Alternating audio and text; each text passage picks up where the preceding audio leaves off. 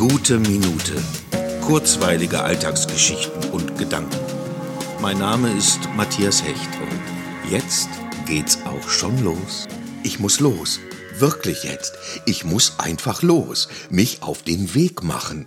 Gerade noch habe ich absolut entspannt im Bett gelegen. Und dann ein Anruf. Und ich war hellwach, rein in die Schuhe, schnell einen Cappuccino und dann los. Ja, eine gute Nachricht. Endlich. Auf diese Nachricht habe ich über drei Wochen gewartet und ich habe eigentlich schon nicht mehr daran geglaubt.